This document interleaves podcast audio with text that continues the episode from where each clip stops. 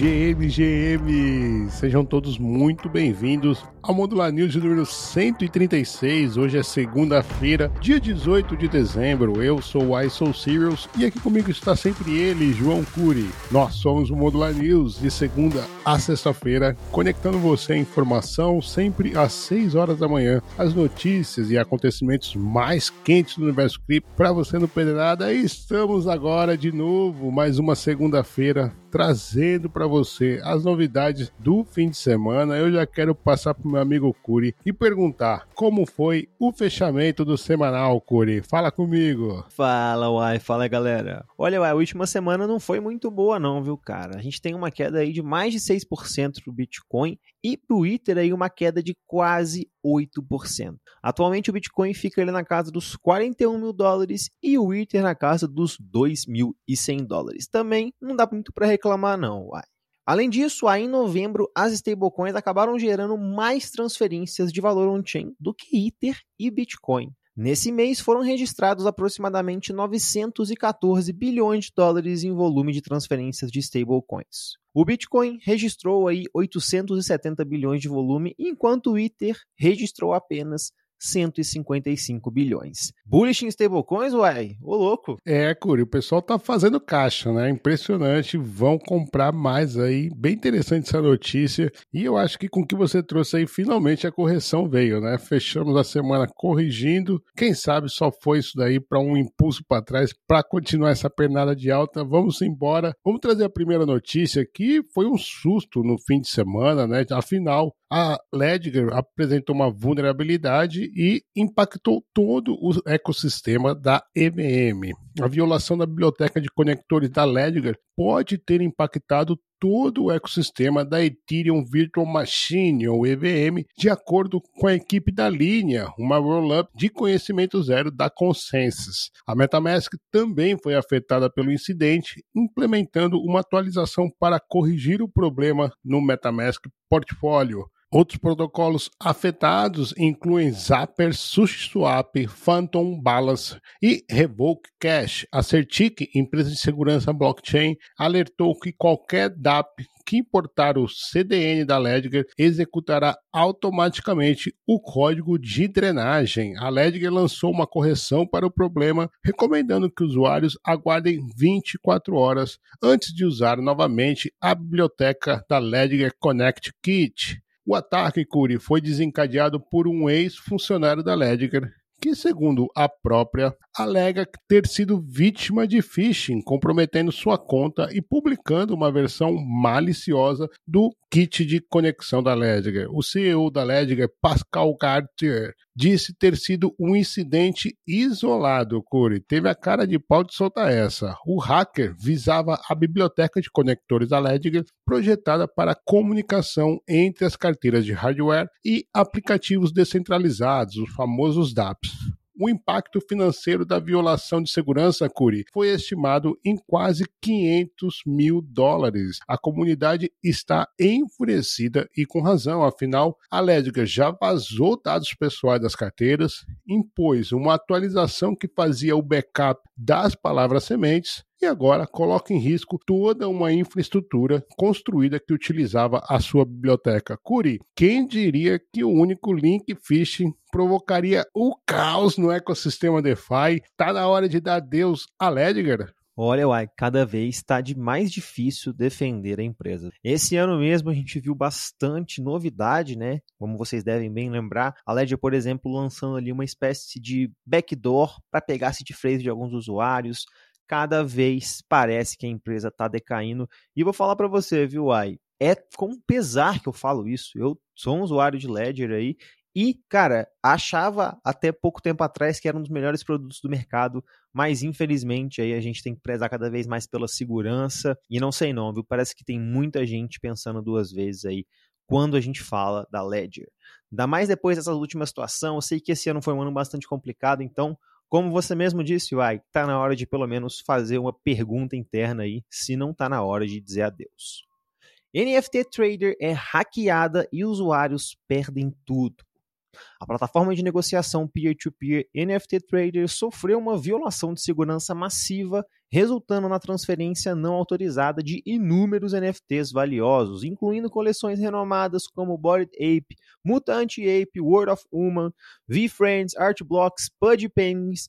As perdas, inclusive, ultrapassaram a marca ali dos milhões de dólares. Teve muito, mas muito NFT raro aí sendo roubado nessa situação. E o responsável pelo ataque, que ainda não foi identificado, gravou uma mensagem na blockchain alegando que o objetivo inicial era eliminar lixo residual na plataforma. No entanto, a situação escalou rapidamente, com o hacker exigindo resgates em Ethereum pela devolução dos NFTs. A comunidade está respondendo com preocupação e confusão, e há discussões, inclusive, sobre pagar uma recompensa exigida para tentar recuperar esses NFTs roubados, levantando questões sobre o estabelecimento de um precedente perigoso, viu, Ai? Pois é, Curi, esses incidentes só mostram, nos lembram o quanto nós estamos vulneráveis, né? A Yuga Labs chegou a fazer uma proposta e acho que já não existe mais nenhum NFT da marca, seja Bored, seja Mutante, em posse desse hacker. A ideia do hacker era fazer uma ideia de hacker do bem, de, de demonstrar uma vulnerabilidade, mas parece que não era só um desses hackers. Teve é, eh, NFTs que aceitaram bids, foram comprados já, então realmente bem triste né, essa história e espero que tenha um, um, final menos trágico além do que já teve, né? Mas poxa, como nós estamos vulneráveis? Essa, essa é a reflexão que fica depois dos acontecimentos recentes. Curi, rede Arbitrum sai do ar e comunidade debate se culpa é dos inscriptions. A Arbitrum, rede de segunda camada do Ethereum, saiu parcialmente do ar devido a um aumento súbito no tráfego da rede. O sequenciador Arbitrum One parou de funcionar durante o aumento significativo no tráfego, levando a equipe do projeto a trabalhar na resolução do problema. A suspeita inicial recaiu sobre as atividades relacionadas às inscrições, que são imagens ou outras peças de mídia colocadas nos arquivos das criptomoedas. Mas a Arbiscan, um explorador da blockchain da Arbitrum, ajustou sua linguagem para coincidir com a declaração oficial da árbitro, excluindo a referência inscription.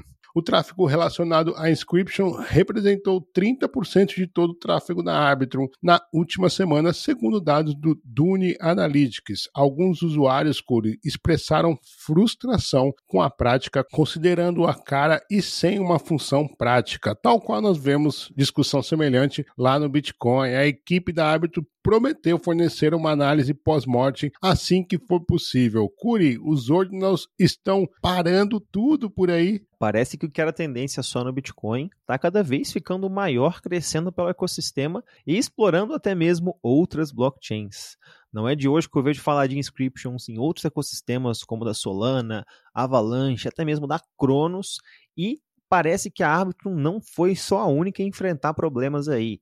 Eu mesmo fui tentar uma experiência aí degenerando pelo ecossistema da Celeste nesse último domingo e a rede estava fora do ar sem produzir bloco ali por mais de uma hora. Ouvi relatos também de problemas na ZK Sync, então tá todo mundo com instabilidade, né, Uai? Muito complicada essa situação e até um pouco cômico pensar que a blockchain do Bitcoin aguentou bem, viu, cara? E falando em blockchain do Bitcoin, profecia de Satoshi Nakamoto está se tornando realidade. As taxas de transações on-chain do Bitcoin atingiram um nível médio de quase 40 dólares no último dia 17, o valor médio mais alto desde abril de 2021, de acordo com dados ali da BitInfoCharts. O aumento nas taxas está relacionado à recente onda de inscrições de NFTs, que aumentou o congestionamento da rede, como a gente estava acabando de mencionar. O mempool do Bitcoin mostra quase 350 mil transações aguardando confirmação, com taxas até de 2 dólares para transações sem prioridade e uma média aí de 40 dólares por transação. Enquanto alguns usuários expressam irritações com essas taxas, alguns defensores do Bitcoin argumentam que isso é um vislumbre do futuro e, inclusive, incentivando a adoção de redes de segunda camada lá no Bitcoin e até mesmo produtos como a Lightning. A receita dos mineradores de Bitcoin atingiu, inclusive, níveis vistos pela última vez lá em novembro de 2021, quando o Bitcoin atingiu seu recorde histórico ali dos 69 mil dólares. Mas, uai, diz para mim, cara, o que, que isso tem a ver com o título da notícia? Que profecia é essa de Satoshi? Pois é, cara. Satoshi Nakamoto no Bitcoin Talk, um fórum que foi criado pelo próprio Satoshi, e em 14 de fevereiro de 2010 dizia lá que em poucas décadas, quando as recompensas forem tão pequenas, as transações serão a maior compensação para os nodes, eu estou certo que 20 anos haverá muito mais transações, muito mais volume de transação, e aí foi até um comediante aqui, ou nenhum volume de transação. Mas essa profecia feita veio até antes, né? Nem foram 20 anos para isso acontecer. Isso tem muito a ver também, Curi, com aquele debate quando a gente trouxe sobre a pool de mineração do Jack Dorsey, né? que ele estava censurando a rede, queria implementar uma atualização no Bitcoin e queria censurar isso. Você acha que algum minerador vai concordar com isso depois de, desse recorde que a gente está vendo na mineração? Jamais, né? Inclusive, essa soluciona talvez até um problema que o, a rede do Bitcoin teria quando zerar as recompensas, né? Mas isso daí a gente não vai estar tá vivo para ver, né, Corey?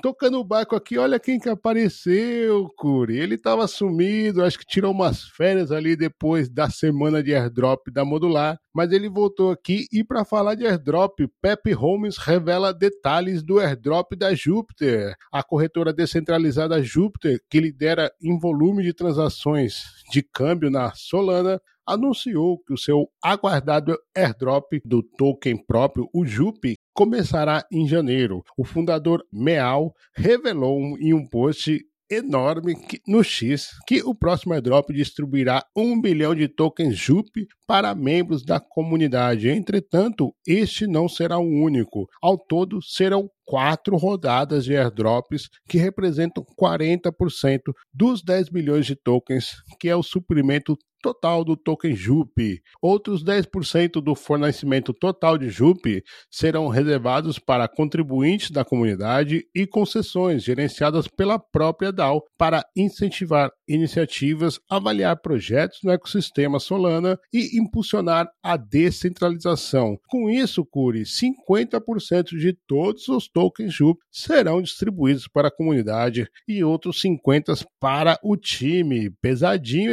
essa parte do time, hein? Detalhes adicionais sobre o airdrop e a provisão de liquidez serão compartilhados nas próximas semanas. O Júpiter, um dos maiores projetos DeFi construídos na Solana, processou cerca de 231 milhões de dólares em transações nas últimas 24 horas. Curi, tem mais alfa do Pepe Holmes pra gente aí?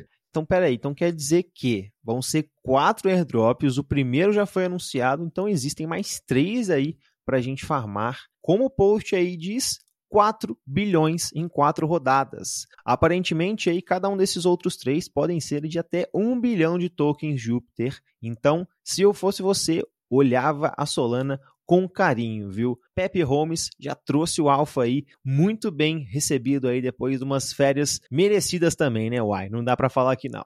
Vamos então puxar o nosso bate-bola que o juiz apitou por aqui. Vendas do celular Saga da Solana aumentam com airdrop de Bonk, proporcionando um retorno aí de quase 900 dólares aos proprietários. Então quer dizer que estava mais barato comprar o telefone e fazer o claim do airdrop, uai? Exatamente, isso daí é, é, o tipo de telefone que paga para você comprar. Eu nunca vi isso. CoinList concorda em pagar 1,2 milhão de dólares por violações de sanções nos Estados Unidos, processando transações para usuários na Crimeia, Corey.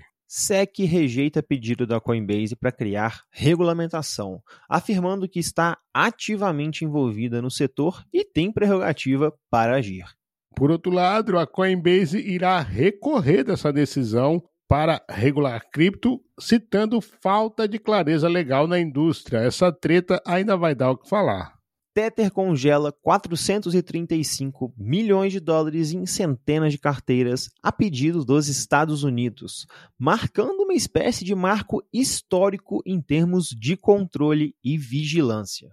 Parlamentares do Reino Unido têm pouco conhecimento sobre criptoativos, foi o que apontou o relatório da Crypto UK, com apenas 5,7% dos deputados mencionando criptomoedas e blockchain. Banco Central do Cazaquistão destaca sucessos de sua CBDC, explorando aplicações desde merenda escolar até tokenização de ouro. Palau avança na CBDC em parceria com a Ripple, entrando na fase 2 para desenvolver ecossistema digital e aumentar envolvimento dos cidadãos. Ripple emite white paper sobre CBDCs, reiterando a crença em seu potencial para expandir a inclusão financeira e melhorar pagamentos aí transfronteiriços, uai. E para finalizar o bate-bola de hoje, foi bastante CBDC e Banco Central. O Banco Central do Brasil publica consulta pública sobre regulamentação do criptomercado, iniciando processo para novas diretrizes no setor. O processo vai até dia 31 de janeiro. Saiba como participar na thread do X do Modular News.